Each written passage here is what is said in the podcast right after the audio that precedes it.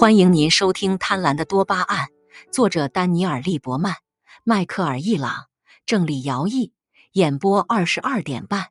欢迎订阅《贪婪的多巴胺》第四章：天才与疯子、梦、创造力和疯狂交融的地方。天才和疯子都属于少数，但我们都经历过两者的终点——梦。梦与抽象思维的相似之处在于。他们处理的是从外部世界获取的材料，但他们组织这些材料的方式不受物理现实的约束。梦往往包含着向上的主题，比如飞翔，或者从一个很高的高度坠落下来。梦也常常涉及未来的主题，有时你在梦里会追求某个很想要但总是遥不可及的目标。梦是抽象的，它脱离了现实世界的感官。梦是多巴胺能的。弗洛伊德把发生在梦中的心理活动称为原始过程，它没有组织，不合逻辑，不考虑现实的局限性，由原始欲望驱动。原始过程也被用来描述精神分裂症患者的思维过程。德国哲学家亚瑟·叔本华写道：“梦是短暂的疯狂，而疯狂是一个漫长的梦。”多巴胺在做梦时被释放出来，摆脱了以现实为中心的当下神经递质的抑制作用。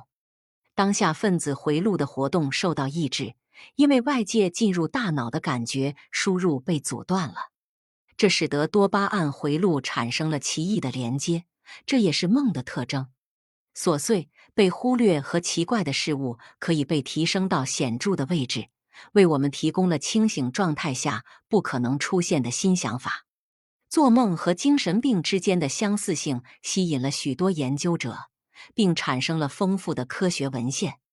意大利米兰大学的一个研究小组观察了健康人梦境中存在的奇异思维内容，并将其与健康参与者和精神分裂症患者清醒时的幻想进行了比较。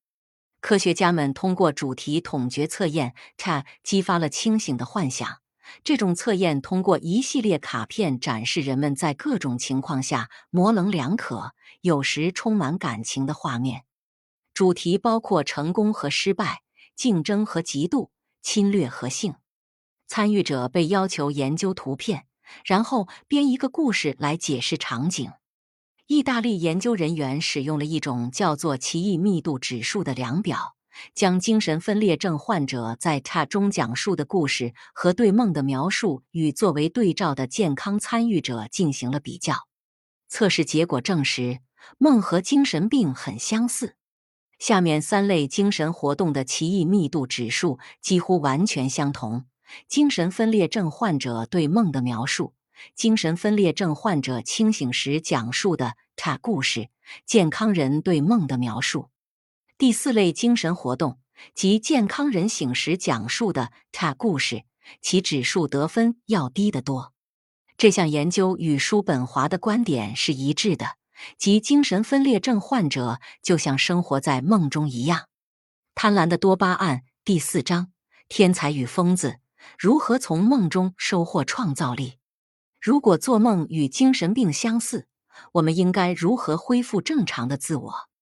这个转变是一下子就发生了，还是需要一些时间来恢复逻辑思维模式？如果需要时间的话，我们在转变的过程中是不是会经历一个有一点点疯狂的过程？还有一件事需要考虑：我们睡着的时候，有时做梦，有时候不做；而当我们从睡眠过渡到清醒时，可能从睡梦中醒来，也可能从无梦的睡眠中醒来。这两种情况下，我们的思维过程会有所不同吗？纽约大学的研究人员使用它来评估人们从梦境中醒来后产生的故事类型，并将其与从非梦境中醒来后产生的他故事进行比较。他们发现，做梦后立即产生的幻想更为精细，它们更长。包含的想法更多，而且画面更生动，内容也更离奇。下面是一个健康的受试者从梦境中醒来后讲述的故事。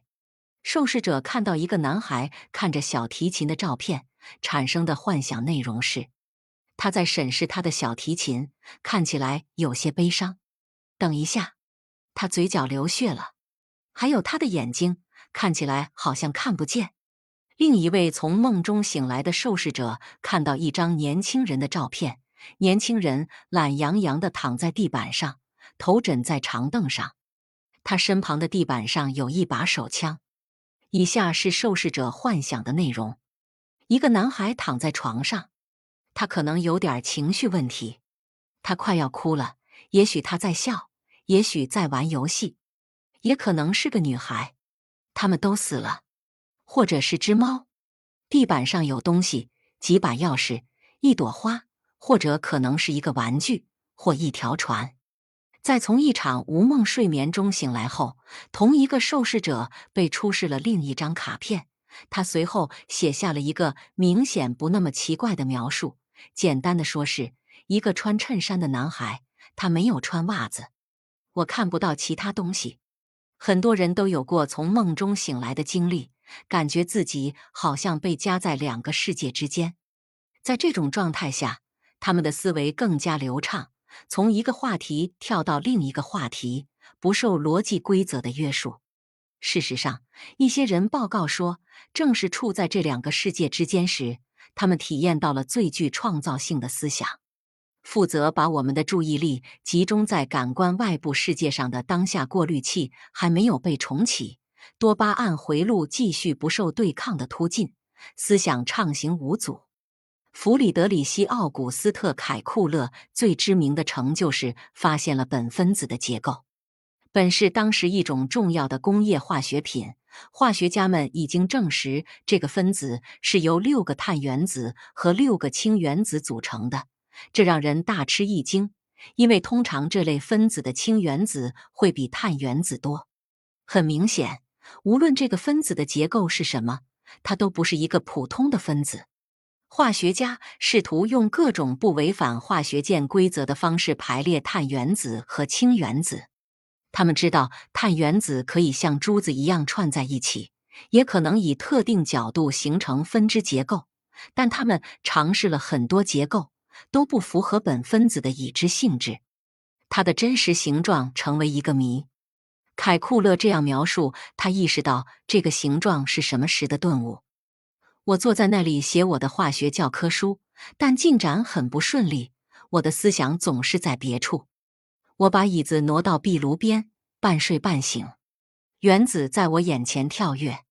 这一次，比较小的原子团处于背景中。我的思维之眼受到过类似的幻象训练，现在可以分辨出形态各异的更大的构造。它们紧密地连接在一起，形成长长的一排。一切都在运动，像蛇一样蜿蜒翻转。看，那是什么？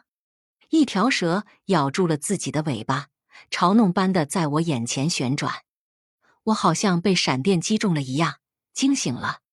这条叼着自己尾巴的蛇的幻象，即古代的衔尾蛇，让凯库勒恍然大悟。他意识到，苯分子的六个碳原子形成了一个环，就像蛇嘴里叼着尾巴一样。梦是内心思想的内在表现。将感官切断后，梦让多巴胺自由流动，不受外部具体现实的约束。哈佛医学院的心理学家和梦境研究员德尔德雷巴雷特博士指出，凯库勒用视觉形式想出问题的答案并不奇怪。大部分大脑在做梦时和清醒时同样活跃，但它们有重要的区别。大脑中用于过滤看似不相关细节的部分额叶被关闭，这不足为奇。但在刺激视皮质这个区域，活动却增加了。大脑的这一部分并不直接从眼睛接收信号，眼睛在睡觉时也不接收任何输入。它负责处理视觉刺激，帮助大脑理解眼睛看到的东西。梦是高度视觉化的产物。巴雷特博士在他的著作《睡眠委员会：艺术家、科学家和运动员如何利用梦来创造性的解决问题》，你也可以这么做。一书中解释说，正如凯库勒在梦境中发现苯的结构一样，普通人也可以利用梦来解决实际问题。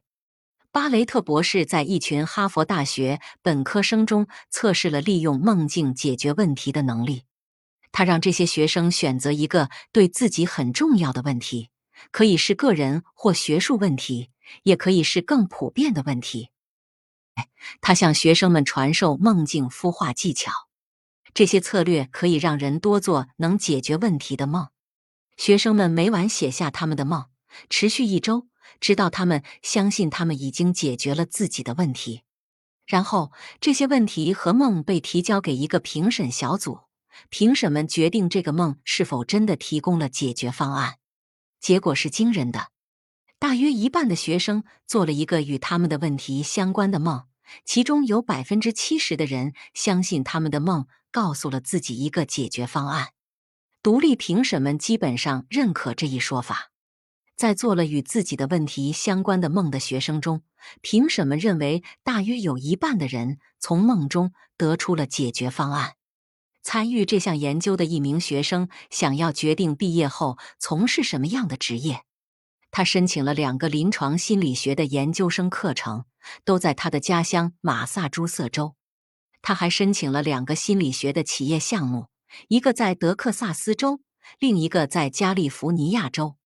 一天晚上，他梦见自己坐在飞机上，飞过一张美国地图。飞机出现了引擎故障，飞行员宣布他们需要找一个安全的地方降落。他们就在马萨诸塞州上空。这个学生建议他们降落在那儿，但飞行员说，在这个州的任何地方降落都太危险了。醒来后，这个学生发觉，他从出生到现在的时光全都在马萨诸塞州度过，是时候离开了。